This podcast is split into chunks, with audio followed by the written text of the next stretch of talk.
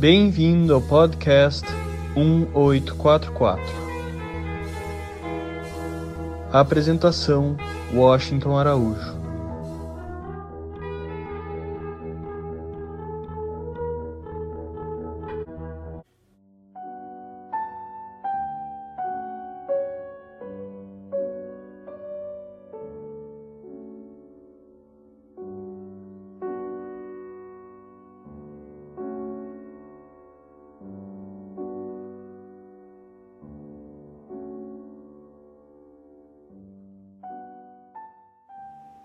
De seus trabalhos anteriores, As Palavras Ocultas, Bahá'u'lláh observa que as palavras são propriedades de todos e que a orientação já foi dada no passado por palavras e agora é dada por ações.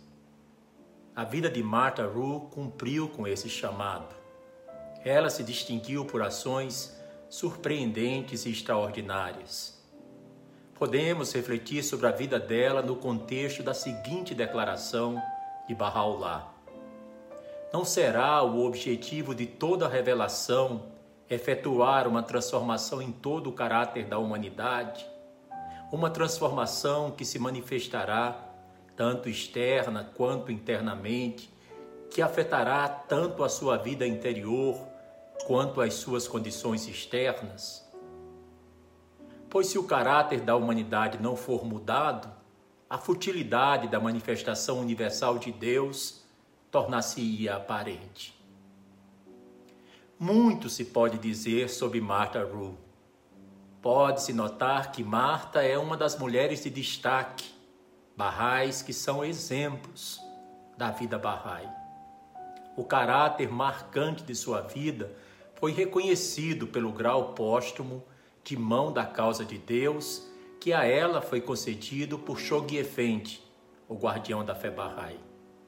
Para os Bahá'ís, Martha Rue é conhecida como uma instrutora mundialmente incansável e infatigável da fé Bahá'í.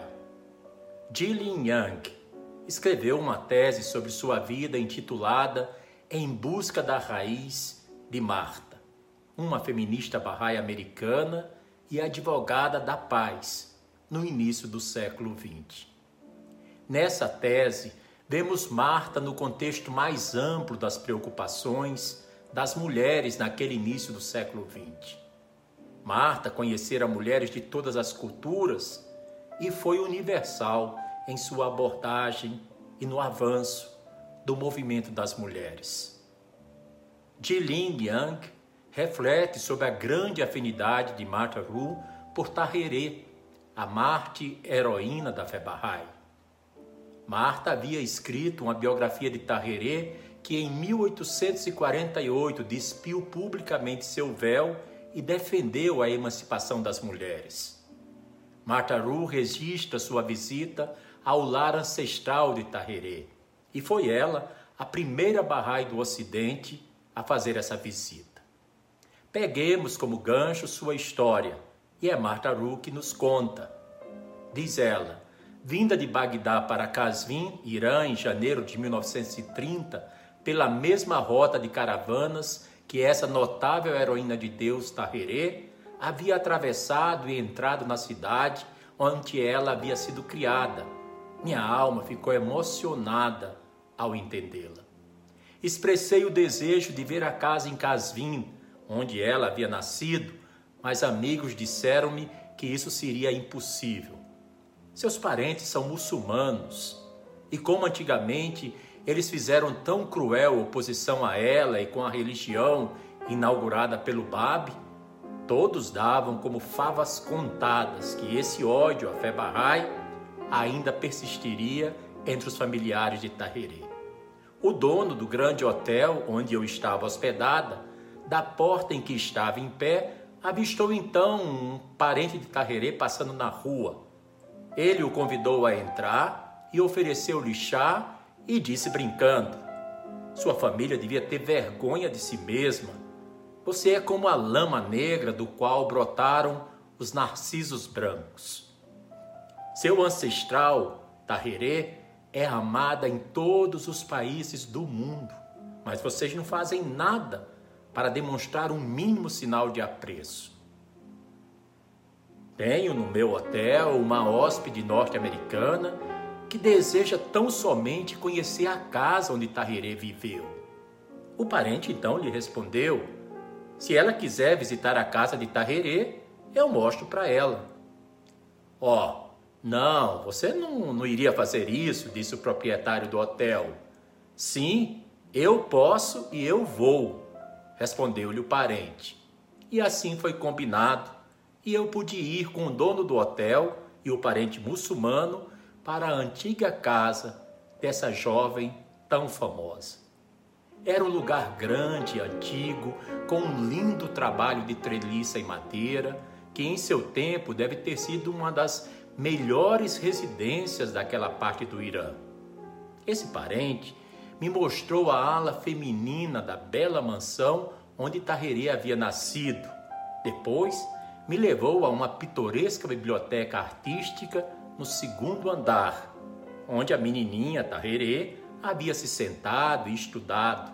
Aquela mesma garota que mais tarde se tornaria grande poeta e a primeira Marte pelos direitos da mulher. A primeira a lutar pela educação e a igualdade de direitos para todas as mulheres do mundo. A primeira a retirar seu véu em público, em frente a tantos homens. Ele me mostrou a prisão, ou o porão, daquela magnificente mansão onde seu pai havia muitas décadas antes aprisionado a própria filha. Quando me ajoelhei para beijar o chão do quarto e rezar, todos os parentes vieram e ficaram em silêncio. Eles mostraram-se reverentes e amigáveis. Quando saí daquele seu aconchegante quarto, esse parente me disse: Você é a primeira Bahá'í que veio do Ocidente para perguntar sobre Tahirê e conhecer seus descendentes visitar a sua casa? Eu respondi: Ninguém veio por falta de coragem. Eu lhe digo a verdade. Tínhamos muito medo de todos vocês. Esse bom parente, porém, com lágrimas nos olhos depois da oração, disse: Eu não sou contra Tahirê. Sinto que é uma honra ser descendente de uma família tão nobre. Minha irmã era a irmã mais nova de Tahirê. Ele voltou comigo para o hotel e tivemos então uma longa conversa. E naquele dia começamos uma verdadeira amizade entre um descendente de Tahirê e uma Bahá'í do Ocidente. Nas ternas e sagradas lembranças do Irã, é bom para mim ver esse esplêndido advogado gentil esse parente de Tahirê, ao lado dos barrais, dizendo Allahu Akbar, para mim, assim que dela me despedi. Espiritualmente, também fisicamente, ela parecia estar conosco naquele instante. Tahirê era como um símbolo da unidade perfeita. Via então um lindo e brilhante arco-íris surgindo no céu bem acima de nós. Martha Ru teve uma vida impressionante e extraordinária sobre todos os aspectos. Nasceu e recebeu o nome Martha Louise Ru em 10 de agosto de 1872. Se uma fada madrinha aparecesse e garantisse a realização de um desejo, o que nós iríamos desejar? Será que desejaríamos remover as rugas ao redor dos olhos? Ou ver tornadas reais a igualdade de gênero e a unidade racial? Talvez o desejo que envolve todos os outros desejos seja alcançar através de nossos pensamentos, palavras e ações o bel prazer de Deus qualquer que seja a forma que possa assumir para cada um de nós. À medida que dedicamos um tempo para lembrarmos e refletirmos sobre a vida de Martha Rue, sabemos que estamos olhando para alguém para quem esse desejo se tornou realidade. Embora existisse certamente anfitriões angelicais envolvidos, não existia uma fada madrinha. Mas havia uma pequena mulher de meia idade, com problemas de saúde, meios financeiros escassos e poder mundano muito limitado. A varinha mágica era um coração cheio do amor de Deus e uma vontade de sacrificar tudo no caminho desse amor. Martha Rue tinha 36 anos quando abraçou a fé de Bahá'u'lláh em 1909. Ela foi ensinada a fé pela mão da causa de Deus Roy Wilhelm e o primeiro crente norte-americano Thornton Chase. Três anos depois, tanto como seguidora fervorosa quanto como jornalista, ela viajou com Abdul-Bahá por vários estados do leste dos Estados Unidos, aprofundando sua compreensão da verdade espiritual trazida pela fé e documentando essas viagens de Abdul-Bahá. Martha Rue teve o privilégio de ter duas audiências privadas particulares com o mestre durante esse período. A apresentação oficial das epístolas do plano divino ocorreu quatro anos depois que Marta tinha iniciado suas viagens, jornadas épicas mundiais para o ensino da fé Bahá'í. De fato, antes de sua revelação na convenção anual dos Bahá'ís norte-americanos, em abril de 1919, Martha Rue foi, através de uma comunicação pessoal de Abdul-Bahá, incentivada a esquecer o descanso e o conforto e a percorrer longas distâncias. Ele lhe disse que era aconselhável que ela viajasse e lhe prometeu confirmações extraordinárias. Foi em 1915 que ela partiu para uma jornada que a levaria à Europa, à África e ao Oriente. O conhecimento das epístolas do plano divino, no entanto, aumentou seu senso de urgência. De 1919 a 1939, quando veio a falecer no Havaí, Marta já tinha servido, ensinado a fé incessantemente. Uma sua contemporânea, Mercy Gay, escreveu sobre a franqueza da abordagem que Marta tinha ao compartilhar, ao, ao ensinar a causa de Bahá'u'lláh. O método de Marta é direto. Ela não fica com uma pessoa por mais de três minutos antes de lhe presentear com um livro ou uma foto. Ela diria: Como você está? Aqui está uma foto de Abdul Bahá. Eu te dou essa mensagem porque tenho amor por você. As confirmações recebidas como prometido pelo Mestre foram realmente extraordinárias. Marta ganhou do próprio punho do amado guardião Shoghi Effendi elogios como defensora exemplar da fé Bahá'í, arauta inigualável da causa, arquétipo dos instrutores barrais viajantes, embaixadora líder da fé de Bahá'u'lláh, principal mão levantada por Bahá'u'lláh desde o falecimento de Abdul-Bahá.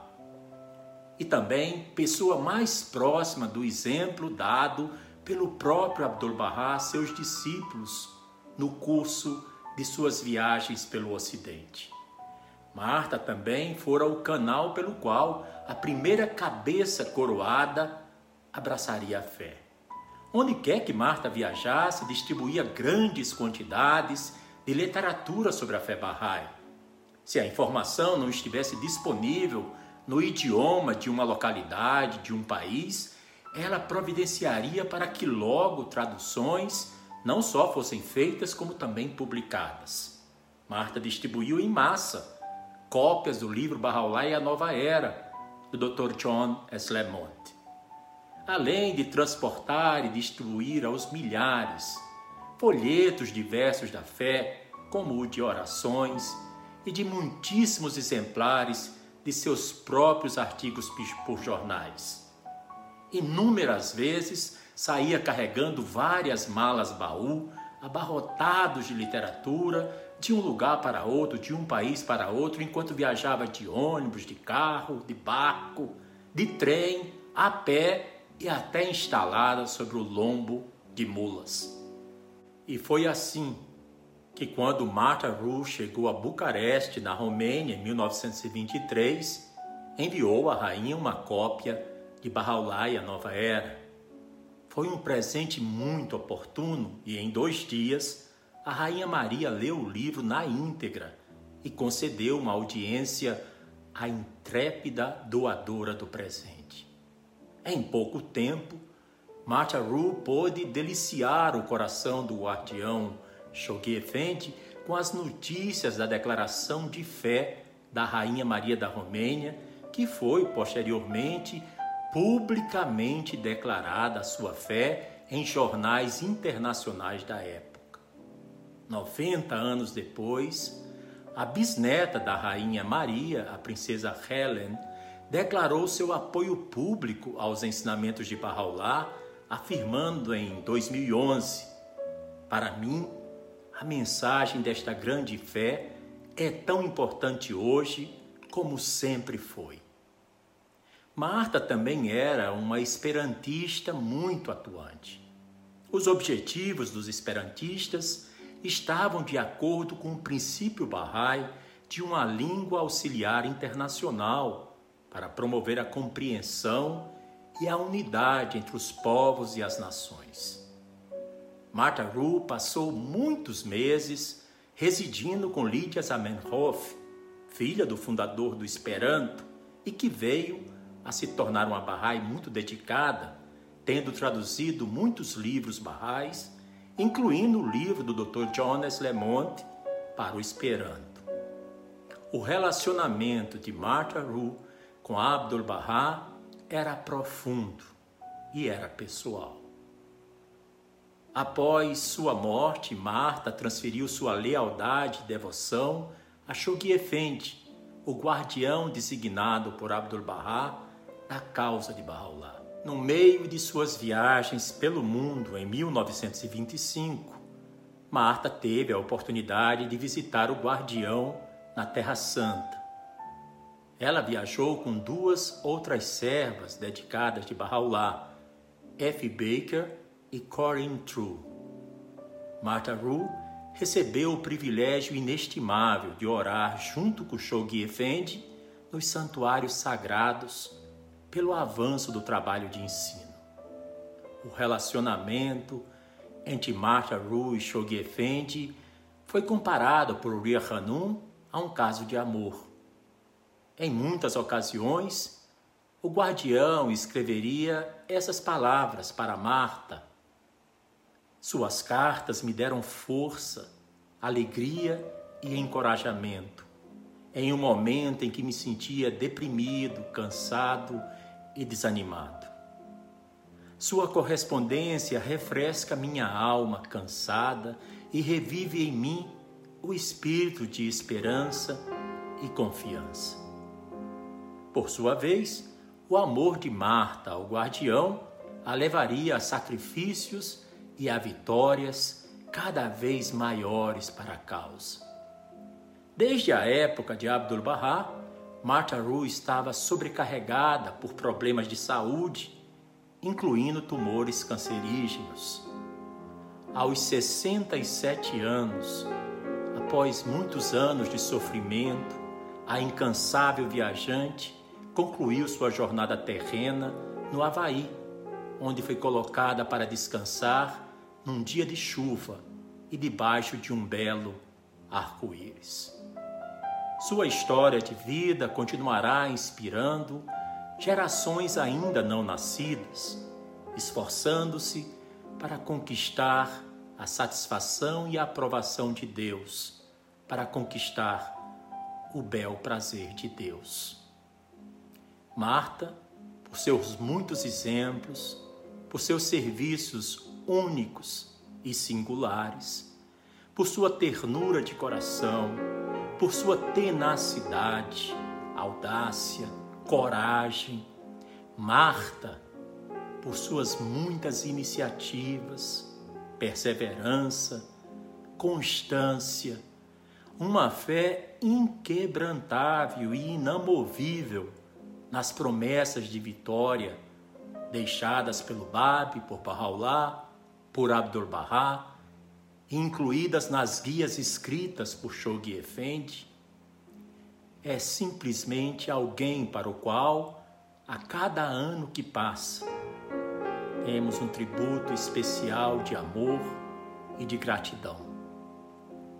Tudo o que aconteceu no mundo depois de Marta foi, de certa forma, reflexos dessa sua coragem indômita, desse seu senso de urgência, dessa sua vontade de sacrificar o seu próprio eu por amor ao Deus que ela tanto amou e que a havia criado.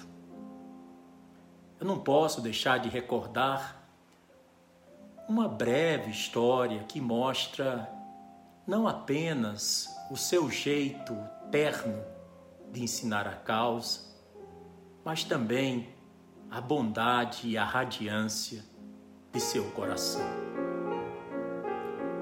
Certa vez, quando o amado guardião, em raiva, estava sobrecarregado com os assuntos da fé e com um volume de cartas impressionante a serem respondidas, numa época em que as instituições administrativas barrais eram muito novinhas, muito incipientes, e o guardião praticamente tinha que animar, rejuvenescer, revigorar, consolidar e fortalecer o coração, a alma e o espírito de milhares de indivíduos barrais espalhados pelo globo terrestre.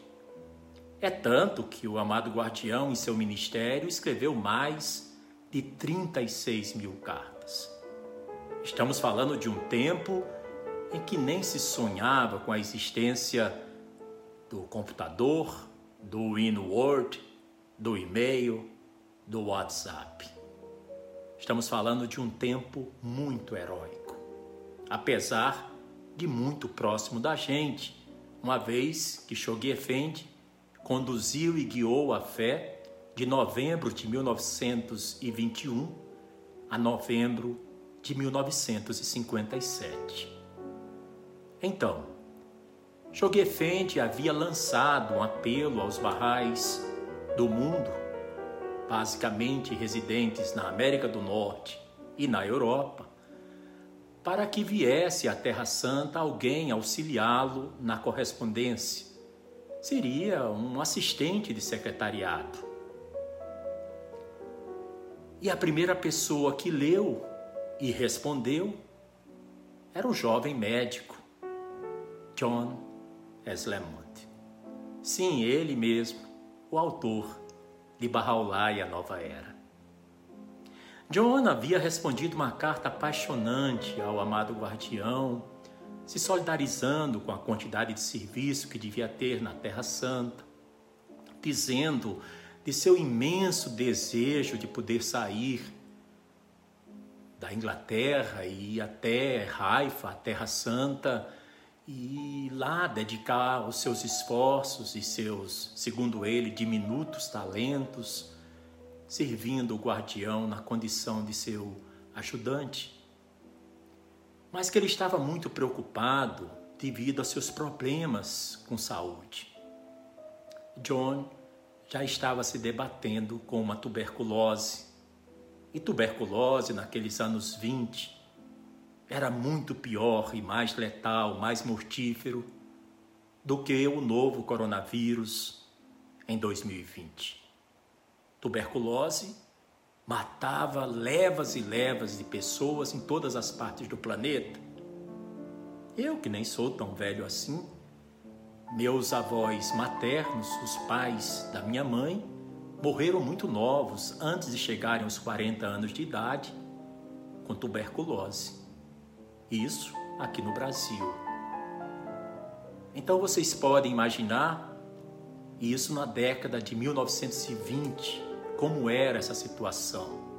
com o detalhe que o próprio enfermo era um médico conceituado, alguém que iria influenciar inclusive as políticas de saúde pública da Inglaterra, como dizem os biógrafos do Dr. Eslemont.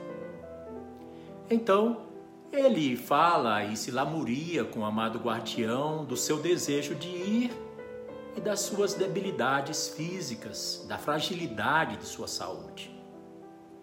Qual que o amado guardião lhe envia logo uma resposta amorosa e terna, carinhosa como sempre, porque o amado guardião era um construtor de almas, era um edificador de servos vibrantes e ardentes da causa de seu avô. E essa carta calou fundo no coração de Eslemonte. Em resumo, a carta de Choguefendi dizia: Venha, eu lhe aguardo. Algum tempo depois, Jonas Lemonte aporta na Terra Santa e chega em raiva. A própria viagem o havia deixado muito cansado e muito combalido, e ele se encontrava imensamente sensível. Claro, ele se preocupava Deus sabe do meu coração, eu estou vindo à Terra Santa, ao Carmelo, para ajudar no trabalho do amado guardião, o sinal de Deus na terra. Mas as minhas forças físicas se exaurem, se esgotam. Eu me sinto muito cansado. Me sinto enfermo. Bem poderiam ser esses os sentimentos que Jonas Lemont tinha em seu coração quando o guardião o recebeu em raiva. Poucos dias depois de sua chegada, ele precisou ser internado no hospital de raiva. Durante alguns meses em que esteve internado naquele hospital, todos os dias, pela manhã ou à tarde, o amado guardião se dirigia ao hospital e ia até o leito, a enfermaria, ficar com John, conversar com ele, contar-lhe das vitórias da fé em todo o mundo, fazer orações juntos. Relatos dão conta que eram reuniões profundamente emocionais, emotivas. Muitas vezes John chorava incessantemente e pedia perdão ao amado guardião por não ter sido aquilo que era o desejo de seu coração de vir para servir a causa, para servir a ele. E ao contrário disso, ele havia chegado à Terra Santa e trazido mais trabalho para o guardião, porque o guardião estava, apesar de sua força de vontade para que o guardião não viesse visitá-lo diariamente, o guardião batia pé e não deixava de fazer isso e fazer essas visitas. Não é à toa que muitas cartas o amado guardião conclui assim: Your true brother, seu verdadeiro irmão Shogi. Porque um verdadeiro irmão age dessa forma. Um verdadeiro irmão sabe que muitas vezes não existe remédio, farmacopeia, medicamento mais poderoso e eficaz do que um amor genuíno, do que uma amizade sincera, inabalável. Bem, foi durante esse período que John estava internado no hospital que ocorreu a visita de Martha Rue. E o amado guardião disse que tinham, naquele dia, uma missão maravilhosa para os dois. E Marta lhe perguntou: Sim, guardião, estou ansiosa para estar junto. Ele disse: Nós vamos visitar nosso amado Jonas Lemont. Ele está enfermo, sofre de tuberculose e não está bem de sua saúde, está no hospital. Marta sentiu aquele amor do guardião por John e ela própria já tinha um amor imenso pelo livro Barrolai a Nova Era e pela pessoa meiga, lúcida, amável, amorosa, gentil, culta e humilde do Dr. Jonas Lemont. E vão lá os dois, depois que fazem orações, o amado guardião diz que eles devem ter muitas coisas para compartilhar e que iria deixá-los a sós para que os dois continuassem a visita. E então ele se retira. Marta então relata a uma amiga que John, que durante um bom tempo tinha conseguido reprimir suas lágrimas, agora estava profundamente comovido e as lágrimas rolavam em suas faces. E ele segurava as mãos de Marta e em algum momento lhe dizia: Marta, eu estou tão feliz em te ver. O amor que Shogefendi dedica a você é tão extraordinário, é tão grande o senso de satisfação, de orgulho, de prazer com que ele compartilha conosco, as vitórias do ensino que você está fazendo em tantos lugares diferentes do mundo, o enchem de uma alegria que não é desse mundo. Oh, Marta, eu queria tanto, tanto, tanto fazer algo que por um milionésimo de segundos pudesse trazer um pouco da alegria que você dá ao guardião, eu gostaria de ter feito isso. De ter saído para o ensinar com a fé e com você. E continuou seu pranto. Marta diz que ficou profundamente comovida, enternecida e todos nós sabemos, o país das lágrimas é muito misterioso. Porque se os sorrisos vivificam a alma, as lágrimas purificam o coração. Então Marta disse, muito chorosa, mas querido John, quem disse que você não saiu para ensinar comigo? Você esteve em todas as viagens que eu fui. Você participou de todos os encontros, audiências, apontamentos, de todas as entrevistas que eu dei em rádios e jornais, em bibliotecas, palestras públicas, autoridades as mais variadas. E ele fala para ela com humildade: Mas como assim? E ela diz: Você ensinou comigo através do seu livro maravilhoso, Bahá'u'lláh e a Nova Era. Esse livro eu entreguei como o presente mais precioso que eu trazia em nome do amado guardião da causa de Deus, aos dignatários mais elevados e aos mais simples que eu vinha conhecer. A primeira cabeça coroada da fé a aceitar a causa de Deus, aceitou depois de ter lido na íntegra o seu belo livro, Bahá'u'lláh a Nova Era.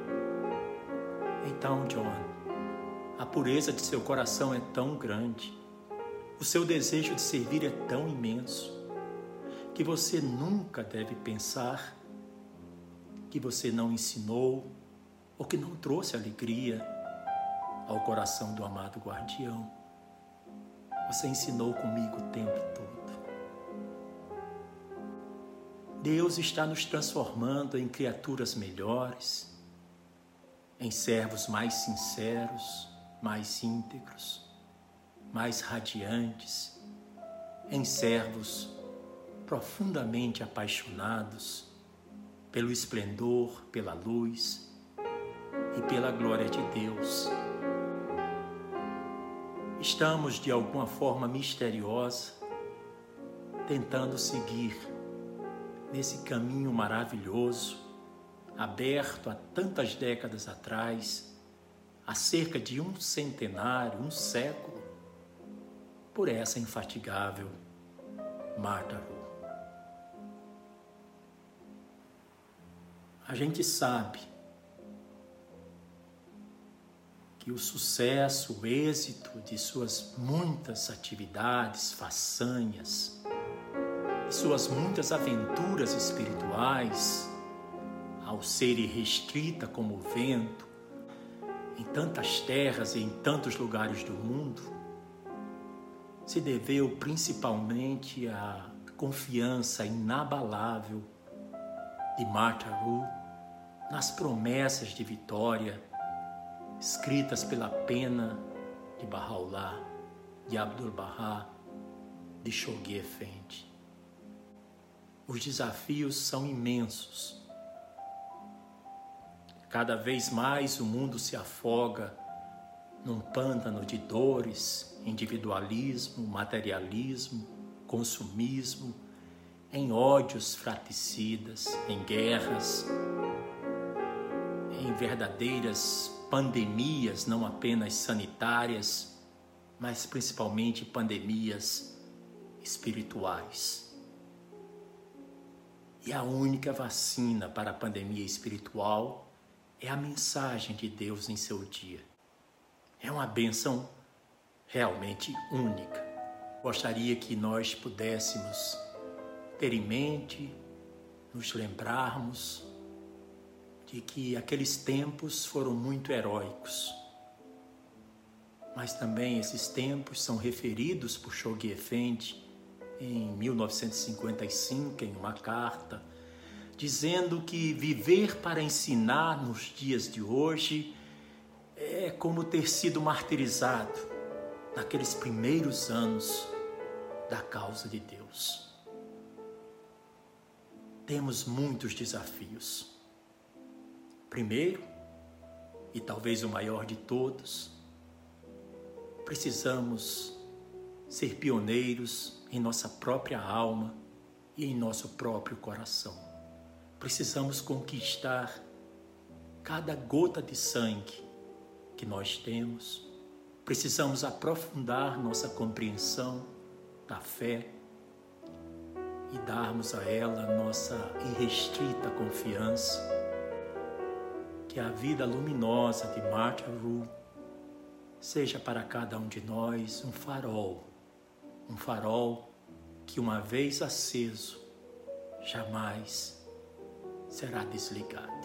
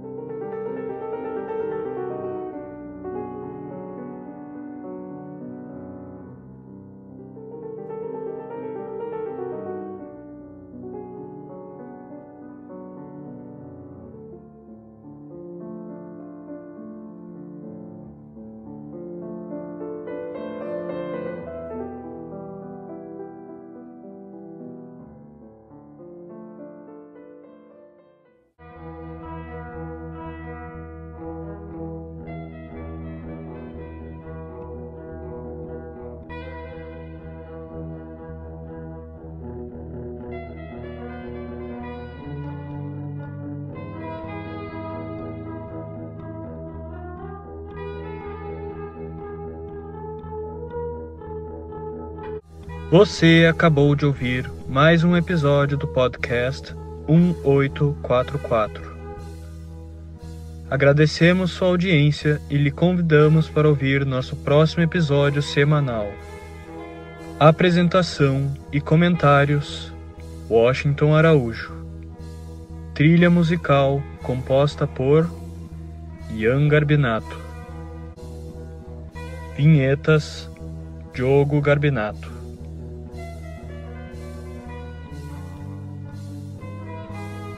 Contatos com a produção para comentários e sugestão de temas podem ser feitos através do e-mail podcast1844 gmail.com